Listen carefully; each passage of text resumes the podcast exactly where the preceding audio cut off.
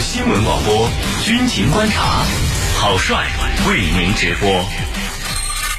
好，欢迎回来，这里是江苏新闻广播军情观察，我是滕浩，在中国南京为您解码军情。刚刚呢，我们一起关注了俄罗斯准备试射雨燕核动力巡航导弹。那么在节目的下半段呢，我们将会继续关注动用一款新武器，美国最后一艘佩里级护卫舰被美军亲手击沉。我们的军事评论员稍后为您进行详细解读。追踪世界军事热点，关注全球战略格局。江苏新闻广播军情观察，主持人郝帅为您传递铿锵有力之声。今天的节目当中呢，我们邀请到的两位军事评论员分别是军事专家陈汉平和军事专家袁周，来关注今天的另外一条消息。用一款新武器，美国最后一艘佩里级护卫舰被美军亲手击沉。军情观察为您详细解读。美军在近日举行的大规模演习当中，将美国海军退役的最后一艘佩里级护卫舰击沉，期间还使用了最新研发的海军打击导弹。这项击沉演习涉及到多种类型的武器，包括超级大黄蜂战斗机发射的。AGM 幺五四联合防拒外武器和美国海军陆战队新型无人地面发射车发射的海军打击导弹，美国海军的 P 八 A 反潜巡逻机也参与其中，这意味着该机可能发射了 AGM 八四鱼叉导弹。据了解，这项击沉演习是美国军队正在举行的规模空前的大规模演习二零二一的一部分。那么这项击沉演习，美军要练的是什么呢？我们接下来就一起分析。袁教授，请您先给我们介绍一下美军为什么要退役佩里级护卫舰呢？好的，美国的佩里级护卫舰啊，也可以称得上是世界名舰了。它起源于七十年代美国海军作战部长朱姆沃尔特的高低混合舰队计划中的中低档部分的舰艇。那么这个计划呢，预定了大量生产一种既便宜呃又好用的这种。呃，护卫舰来替代了二战时候呃建造的呃大量的要退役的老旧的护卫舰艇，呃，主要的功能呢是担负舰队的反潜防空功能，呃，同时呢还可以担任呃舰队的外围防护和一些巡逻任务。不过，虽然它在美军眼中是二流的角色，但是呢，就当时的舰艇技术而言，佩里级护卫舰已经属于护卫舰中的佼佼者了。虽然它的吨位不大，但是呢动力强劲。配备有两台 LM 二五零零燃气轮机，而且呢，呃，防空能力啊，在当时也是首屈一指的。其舰首安装有一部 Mk 幺三单臂发射架，主要用于发射标准一防空导弹，使之具备了一定的区域防空能力。呃，在当时呢，算得上是护卫舰的顶级配置了。此外呢，它的反潜能力和电子战能力也非同一般。呃，从一九七七年到一九八九年的十二年间。美国海军一共建造了五十五艘佩里级护卫舰，平均每年呢服役四艘以上。其中，美国自用的佩里级护卫舰呢就达到了五十一艘。此外，澳大利亚海军的阿德莱德级护卫舰、西班牙海军的圣玛利亚级护卫舰都是以美国的佩里级为原型，呃，经过改建而建造的。还有我国台湾地区的成功级护卫舰，也是以佩里级为蓝本建造出来的，一共建造了八艘。呃，不过就像天下没有不散的宴席一样，也没有不会退役的舰艇。那么作为一代名舰，美国佩里级在完成了它的历史角色呃之后呢？现在已经全部退役了。美国之所以让佩里级全部退役，主要的原因可以归纳为三个方面。第一呢是年代太老，呃，刚才我也介绍了，佩里级呢是上个世纪七十年代研发的舰艇，最后一艘服役的佩里级也是呃这次美国炸沉的这艘叫做呃英格拉汉号护卫舰，那么是一九八九年生产的，至今啊也三十多年了，舰体腐蚀老化，呃，可以说啊呃内伤严重。呃，也的确到了需要更新换代的年代了。那么第二呢，是性能落后。虽然说佩里级曾经风光无限，是当时世界上的主力护卫舰，但是时过境迁，就目前的舰艇技术而言，佩里级显然已经难堪重任了。呃，它铝合金制的上层建筑呢，耐火性比较差，早就被现代主流驱护舰所抛弃。它庞大的上层建筑、杂乱无章的舰载武器和雷达，呃，以及呃桅杆都是。不具备隐身效果的，所以现在主流的驱护舰也不使用它这种设计了。那么它装备的单臂式防空导弹发射装置呢？呃，它的发射效率、反应时间都比较低。那么和现代主流舰艇采用的垂发相比呢，已经存在时代差。那么这些技术上的落后，也是它必将被淘汰的一个重要原因。那么第三个原因呢，就是美国人要赚钱。别看佩里级有这么多的不足，但是对一些中小国家而言，这样一艘二手军舰也是可以发挥很大作用的。所以，美国退役的佩里级有不少被美国当做二手舰卖出去了，而且价格还不低。你像包括土耳其、埃及、波兰、泰国、巴林、巴基斯坦都购买了美国封存退役的呃这种佩里级护卫舰。呃，我国的台湾地区啊，二零一五年也买了两艘，单价居然高达近一亿美元。要知道。建造一艘全新的佩里级才四千多万美元，这样的生意，美国人当然愿意做了。主持人，好，谢谢袁教授。呃，程教授，这项击沉演习是美国军队正在举行的规模空前的大规模演习二零二一的一部分啊。呃，那么这项击沉演习，美军到底是要练什么呢？呃，刚才袁老师详细的分析了佩里号。这个护卫舰被击沉的消息，那么击沉是这次军演的一个重要的看点。美国呢，他这次通过把退役的佩里护卫级进行击沉，其中还有很多的信号在里头。那么这次击沉这个演演练到底有哪些信号呢？这次击沉这个演练涉及到多种武器装备。这句话什么意思呢？就是用不同的武器装备去击沉佩里护卫舰。哪些武器装备呢？包括超级大黄蜂战斗机所发射的 AGM 幺五四，联合防区外武器叫 JSOW。那还有一个呢，就是美国海军陆战队的新型无人地面发射车所发射的海军打击导弹，简称。NSM 用这些武器装备去同时去击沉佩里护卫舰，同时呢，美国海军的 P 杠八 A 反潜巡逻机也参与了其中。那么这就意味着，他们可能啊，特别是 P 杠八 A 可能是发射了 AGM 八四鱼叉导弹。那么一手。退役的军舰让这么多的武器装备同时去击沉它，它到底是什么意思呢？我想啊，这里头啊，有这么几个目的。首先呢，这次击沉演习是为了验证美国海军陆战队远征舰艇的拦截系统它的作战能力。那么这种系统呢，它是基于联合轻型战术车辆底盘研发的。无人战车就是要进行试验，它这种这个轻型战术车辆底盘，根据这个底盘呢来研发的，它配备海军打击导弹的发射箱。那么这个武器呢，如果试验成功，将提升美国海军陆战队的远征反舰作战能力，也是这支部队这些年来改革的重点。就是重点在进行试验这种无人作战车，如果能够更更好的去在战场上使用，特别是太平洋地区，那么对未来海军陆战队的这种功能和它的这个重心的转移是非常有重要的意义的。这个重心的转移是怎是指什么？可能军迷不太了解，其实就是指。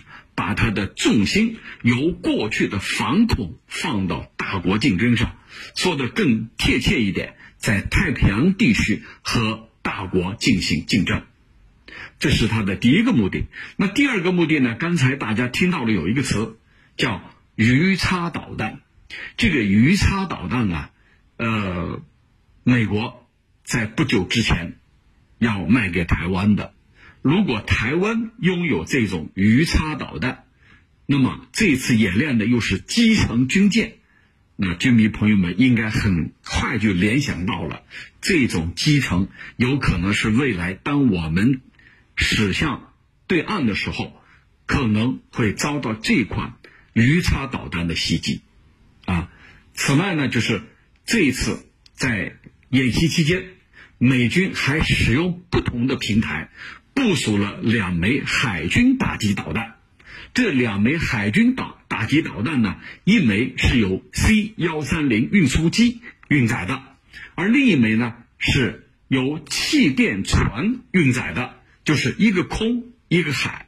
那这两枚导弹在飞行一百多英里，就是一百六十多公里之后，击中了美国海军退役的最后一艘佩里级导弹护卫舰英格拉汉。那么这。也是美国海军陆战队在反舰导弹系统上的一个成就，而这个成就呢，用了大概是两年左右的时间。我认为这就是这一次以击沉为幌子所要达到的三个军事上的目的。主持人，好，谢谢程教授。袁教授，在这次实弹演习当中啊。美军使用的两种武器引人注目，一种是超级大黄蜂战斗机发射的 AGM 幺五四联合防区外武器，另外一种呢就是不同平台部署的两枚海军打击导弹，一枚由 C 幺三零运输机运载部署，一枚由呃气垫船运载部署投送。呃，这两枚导弹都是在飞行了一百多英里之后击中了美国海军退役的最后一艘佩里级护卫舰英格拉汉号。那么。关于这两款海军打击导弹，你能给大家介绍一下吗？好的，呃，超级大黄蜂战斗机发射的 AGM 幺五四联合防区外武器和美国海军陆战队新型无人地面发射车辆发射的海军打击导弹啊。都是美军两款比较先进的精确打击武器，其中 AGM 幺五四联合防区外武器呢，是美国海军和空军装备的一种无动力滑翔武器。那么它是由美国雷神公司研发生产，呃，可以从美国现役的多种战斗机和轰炸机上投放的一种空对地的远程精确打击武器。那么海军打击导弹呢，则是由美国雷神公司与挪威的康斯堡公司联合研制的新一代反舰导弹。那么这两款武器啊，都具备打击精度高、打击距离远和打击威力大的特点。从打击精度上讲，AGM 幺五四联合防区外武器采用的是中段惯性制导和 GPS 修正、末端红外成像制导的方式。那么此外呢，它在弹上还加装了呃视频数据链。呃，导弹进入末端攻击时呢，可以进行人工干预，即采用人工回路的方式啊，呃，提高打击精度。而海军打击导弹呢，同样采用了 GPS 制导和末端红外制导的方式，而且呢，它采用了独特的双频智能红外制导方式，能够远距离的追踪舰艇的红外信号，而不向外主动发射红外信号，堪称美国的航母杀手。从打击距离上讲呢，呃，AGM 幺五四啊。呃，它的最大打击距离可以达到一百三十公里，而海军打击导弹则可以接近近两百公里，呃，都是属于防区外打击武器。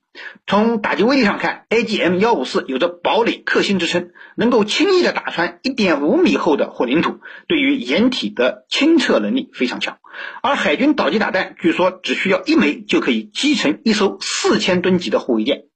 呃，两者的区别在于呢，AGM 啊只能通过空中平台发射，而海军打击导弹则可以实现多平台发射，不仅可以作为舰载武器，而且有陆基版，还可以通过空中平台投射。当然，这两款武器也是有一些缺点的啊，主要有两点。第一点呢，都是亚音速武器，在高超音速武器发展迅猛的今天，这种速度啊，呃，使得这两款武器啊已经不占优势了。那么第二呢，就是射程还是近了一些。只能说勉强达到了防区外打击武器的标准。那么这两款武器呢，一百多公里的打击距离啊，其实现在已经不值得炫耀了。呃，美国看似强大的军事实力啊，在这两款武器上，我们已经看出来它在走下坡路了。当然，呃，从美国对这两款武器的试射来看呢，呃，他们并不甘心如此，保持美国绝对的军事优势，依旧是美国的基本发展方向。未来美军在装备研发的。呃，方面呢，力度肯定还会加大，世界啊，或许也会由此变得更加不安。主持人，好，谢谢袁教授、陈教授。美国军队进行的这项规模空前的大规模演习，二零二一啊，那么会在未来的作战样式上给我们带来哪些改变呢？军演的真实目的又是什么呢？好的，那么这一次啊，美军所进行的这个演习啊，我觉得出现了一些新的作战样式。这次演习其实应该是两场军演同步的，一个是大规模全球演习二零二一，一个是大规模演习二零二一，啊，这两场军演是同步的。其中大规模演习二零二一是三号到十六号，在全球十七个时区同步展开。我记得我们已经做过相应的分析了。那么这两场军演呢？几乎是同时进行的，它的步骤、环节还有内容和背景，它都是密切相关的，是美国联合他的盟友在预演同时应对两场战争，因为它跨越的时区很多，跨度很大，那就意味着在不同地区、不同地点行遂作战任务，啊，这是第一个。那第二个呢，就是。提到作战样式，到底有哪些作战样式在这次演习里头出现了呢？在作战概念的运用上，美国在这两场军演里头可以说是全面验证了，叫分布式海上作战。所谓分布式海上作战，是分开来的、分散式的，它不是集中到一处。那么再一个呢，叫远征前进基地作战。所谓远征前进基地作战，就是把基地设置到靠近敌人的地方啊，在这个基地里头作为依托，形成犄角，对对方实施军事攻击。那再一个呢，就是对抗环境下的滨海作战。所谓对抗环境下的滨海作战，就是当双方出现对抗的时候，我怎样去快速濒临对岸。实施登陆，那么还有一个呢，就是它的集成的一些训练科目，包括叫组合部队训练啊，叫组合部队训练为主的打击群演练和虚拟开展的综合啊舰队综合训练，那么这些啊都是新的作战样式。那么还有一点值得我们关注的。就是在这一次大规模的演习当中，还首次动用了叫幽灵部队。什么叫幽灵部队啊？并不是真正的幽灵，是隶属于美国国防部战略能力办公室下面的两艘大型无人水面舰艇，实际上就是无人船。这无人船嘛，没有人嘛，但是它可以行驶啊，呃，类似于有鬼在驱驱动一样。所以叫幽灵舰队。那么在幽灵舰队的使用过程当中，是重点验证了无人水面舰艇和有人舰艇协同作战的能力。啊，你看这些啊都是新的作战样式。那么到底是针对谁呢？目标是谁呢？我们来分析啊。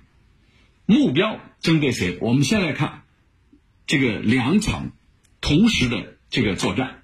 两场同时的作战，我的理解是一场是跟咱们中国，还有一场是跟俄罗斯在海上。那当然也有可能跟中国同时进行两场海上战争，南海、东海都有可能。但是一定是两个不同地点的战争，两场战争，这是跨时区、跨度很大的演练。那么再一个呢，这种作战方式，特别是鱼叉导弹攻击对方的舰艇。我认为是针对我们的，再清楚不过了。当我们舰艇组织对台作战和登陆的时候，那么台湾从美国购买了这种鱼叉导弹，对我们构成威胁。当然，道高一尺，魔高一丈，我们有的是办法。主持人，好，感谢二位军事评论员的精彩解读。最新军情热点，我们将持续为您关注。我是滕浩，在中国南京，感谢您的收听。更多广播节目优选音视频，大蓝鲸商场，请登录大蓝鲸 APP。好，各位听众朋友，我们明天同一时间再见。